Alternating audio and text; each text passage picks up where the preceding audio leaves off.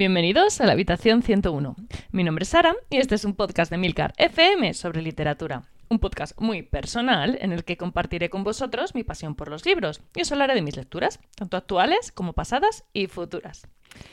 Bueno, hola de nuevo, hoy una semana más aquí en esta habitación 101.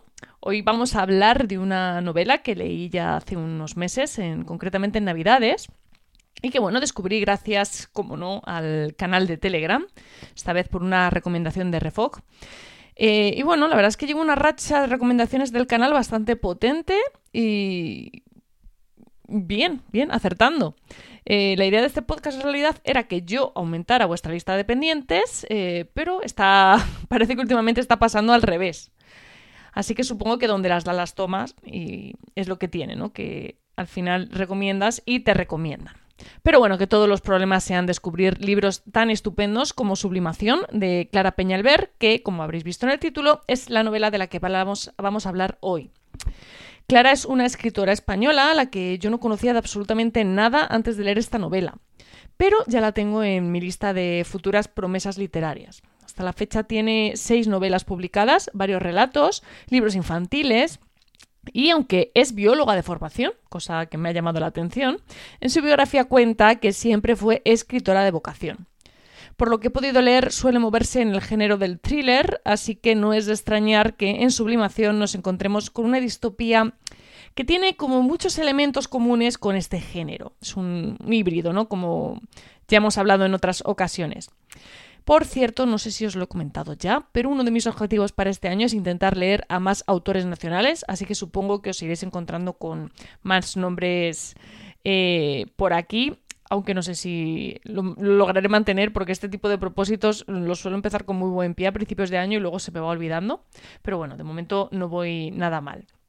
Bueno, he leído en una entrevista que la autora de esta historia comenzó en formato de audio en Storytel con una serie de 10 capítulos, pero que después lo convirtió en una novela escrita. La verdad es que me ha llamado mucho la atención porque normalmente, pues esto suele ser al revés, ¿no? Eh, siempre se empieza escribiendo y luego se, graba el audiolibro, ¿no? Me ha recordado un poco también, salvando muchísimo las distancias, obviamente, porque no tiene nada que ver, pero bueno, a mí me ha, me ha recordado al famoso programa de radio donde Orson Welles narró la guerra de los mundos para pánico general. Bueno, como el tema es peculiar, ¿no? Es un tema, el argumento del libro es un poquito especial, ¿no? He querido saber más sobre el origen de esta historia. Y leyendo entrevistas me he topado con algo que me ha llamado mucho la atención, y es que la, inspiración, eh, curiosamente, le llegó a la autora del propio mundo real, una trama de corrupción acontecida en un cementerio, de la que ella tuvo conocimiento por un amigo, y bueno, la noticia de que una funeraria francesa estaba tratando de implantar la sublimación frente a las incineraciones tradicionales. Así que bueno, como veis, nuevamente la realidad eh, sirve de inspiración para la ficción. Pero claro, ahora os estaréis preguntando de qué trata sublimación, que llevo ya un rato enrollándome y aún no os lo he dicho. Bueno, si estáis fuertes en ciencias, sabréis que la sublimación consiste en el cambio de estado sólido a estado gaseoso sin pasar por el estado líquido. Y precisamente ese es el punto de partida de esta novela nos vamos a encontrar en España, o mejor dicho, en Nueva Iberia, que es más o menos 60 años después de la gran pandemia, que seguro que es algo que os suena. Bueno, el caso es que los cadáveres hace mucho que dejaron de enterrarse y ahora solo hay dos opciones, o sublimarlos o entregarlos a la ciencia para su estudio. Y obviamente, como podréis imaginar, ¿no? la primera opción solo está disponible para quien tiene dinero para pagarla porque tras la sublimación se encuentran empresas tan poderosas como el Banco Nacional de Finados, que precisamente es de todo menos una ONG. Y bueno, aquí es donde va a empezar el thriller. Claro está porque, a ver, los cadáveres que uno de los cadáveres que debería haber sido sublimado ha desaparecido misteriosamente. ¿Dónde ha ido a parar? ¿Qué se esconde detrás de todo esto? Bueno, pues yo no os voy a decir nada porque básicamente esta va a ser la trama que nos va a mover a través de esta historia, ¿no? Al final, lo que va a prevalecer, como siempre en las distopías, no va a ser tanto el qué está sucediendo como dónde está sucediendo, pero sí que es verdad que, que va a haber un, thriller que va a ir hilando toda la historia y que nos va a ir llevando a través de los distintos escenarios y personajes. Y bueno, no, os quiero desvelar nada de esto porque es como el, la parte clave, ¿no?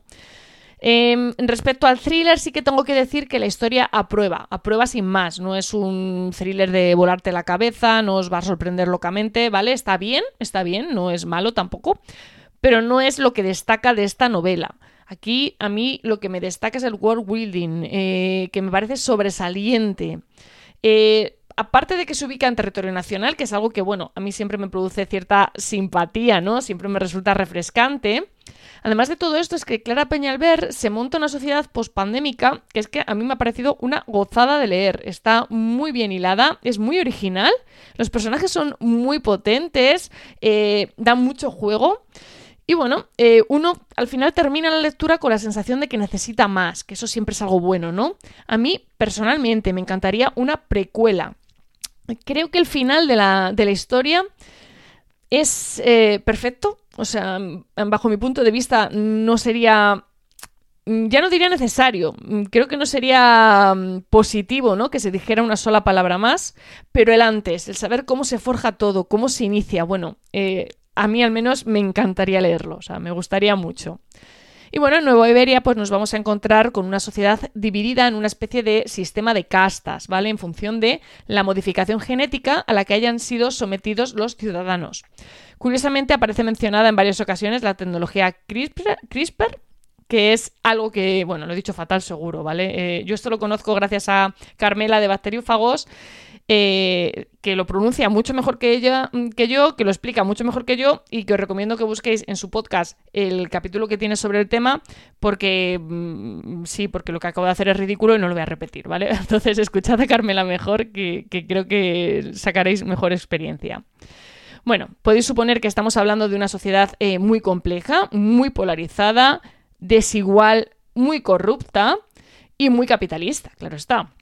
En ese sentido, la verdad es que, la escritora hace un muy buen trabajo porque consigue hacernos comprender muy bien cómo funcionan las cosas y que veamos claramente la sociedad eh, tan desigual eh, en la que nos vamos a enfrentar, pero no lo hace de una manera artificial, sino que lo va haciendo de una forma muy natural, introduciendo poco a poco al lector en la historia, que es algo que a mí me gusta mucho porque no me gusta que me den como las explicaciones aquí sin venir a cuenta, ¿vale? Entonces, eh, en ese sentido, la verdad es que Clara Peñalver lo hace muy bien. Bueno, la historia la verdad es que lo tiene todo para ser absorbente. Me falla eso sí, mm, por poner una pega, ¿vale? Durante el nudo me falta un poco de denuncia social. A ver, todo lo que cuenta Clara Peñalver está muy bien, es muy original, es muy distópico, pero me falta un puntito de anclaje con el presente, ¿no? Por, por explicarlo así de alguna manera. Algo que me diga, esto ya está sucediendo, cuidado. Alerta, ¿no? Eh, un poco el, warning, ¿no? Eh, no digo que no esté presente en la novela, ¿vale? Que sí que lo está. Eh, de hecho, aparece como de golpe cuando llegas al final. Solo digo que yo hubiera agradecido habérmelo encontrado antes. Pero bueno, la verdad es que el final de Sublimación es redondo. A mí me ha parecido el final distópico perfecto. No quiero decir mucho más, pero bueno, sí que decir que me ha parecido muy acorde con la historia que Clara Peñalver cuenta y que remata perfectamente una historia que al final habla de algo que, por muy frustrante que pueda resultarnos, no deja de ser una realidad, ¿no? Y creo que ahí es donde esta novela acierta de pleno, ¿no? En no forzar las cosas, en no tratar de endulzar algo pues que no es dulce. Y bueno, la historia a nivel narrativo está narrada en un tono muy casual, muy ágil, eh, con un puntito así como de humor que la verdad es que a mí me ha gustado, se agradece. No sé si será del gusto de todos los lectores, pero a mí personalmente sí que me, ha, agradado. Parece que está, estoy últimamente como muy metida en ese tono de narración, como ya veréis próximamente. Bueno, decir que me ha sorprendido también mucho la voz narrativa que elige la autora.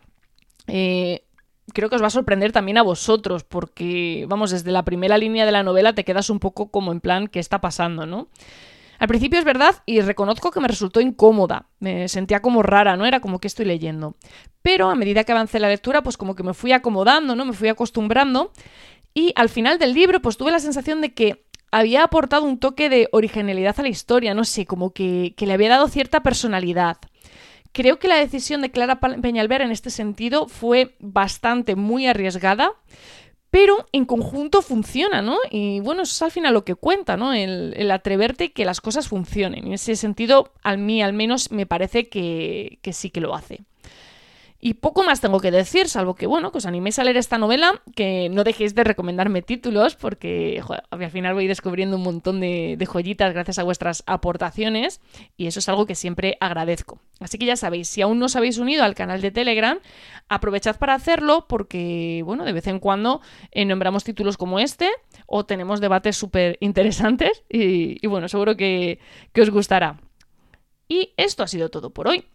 Muchísimas gracias por el tiempo que habéis dedicado a escucharme. Espero que os haya gustado el capítulo de hoy y como siempre ya sabéis que tenéis todos los medios de contacto, aunque me contactáis poco, y toda la información y enlaces de este capítulo en emilcar.fm barra habitación 101.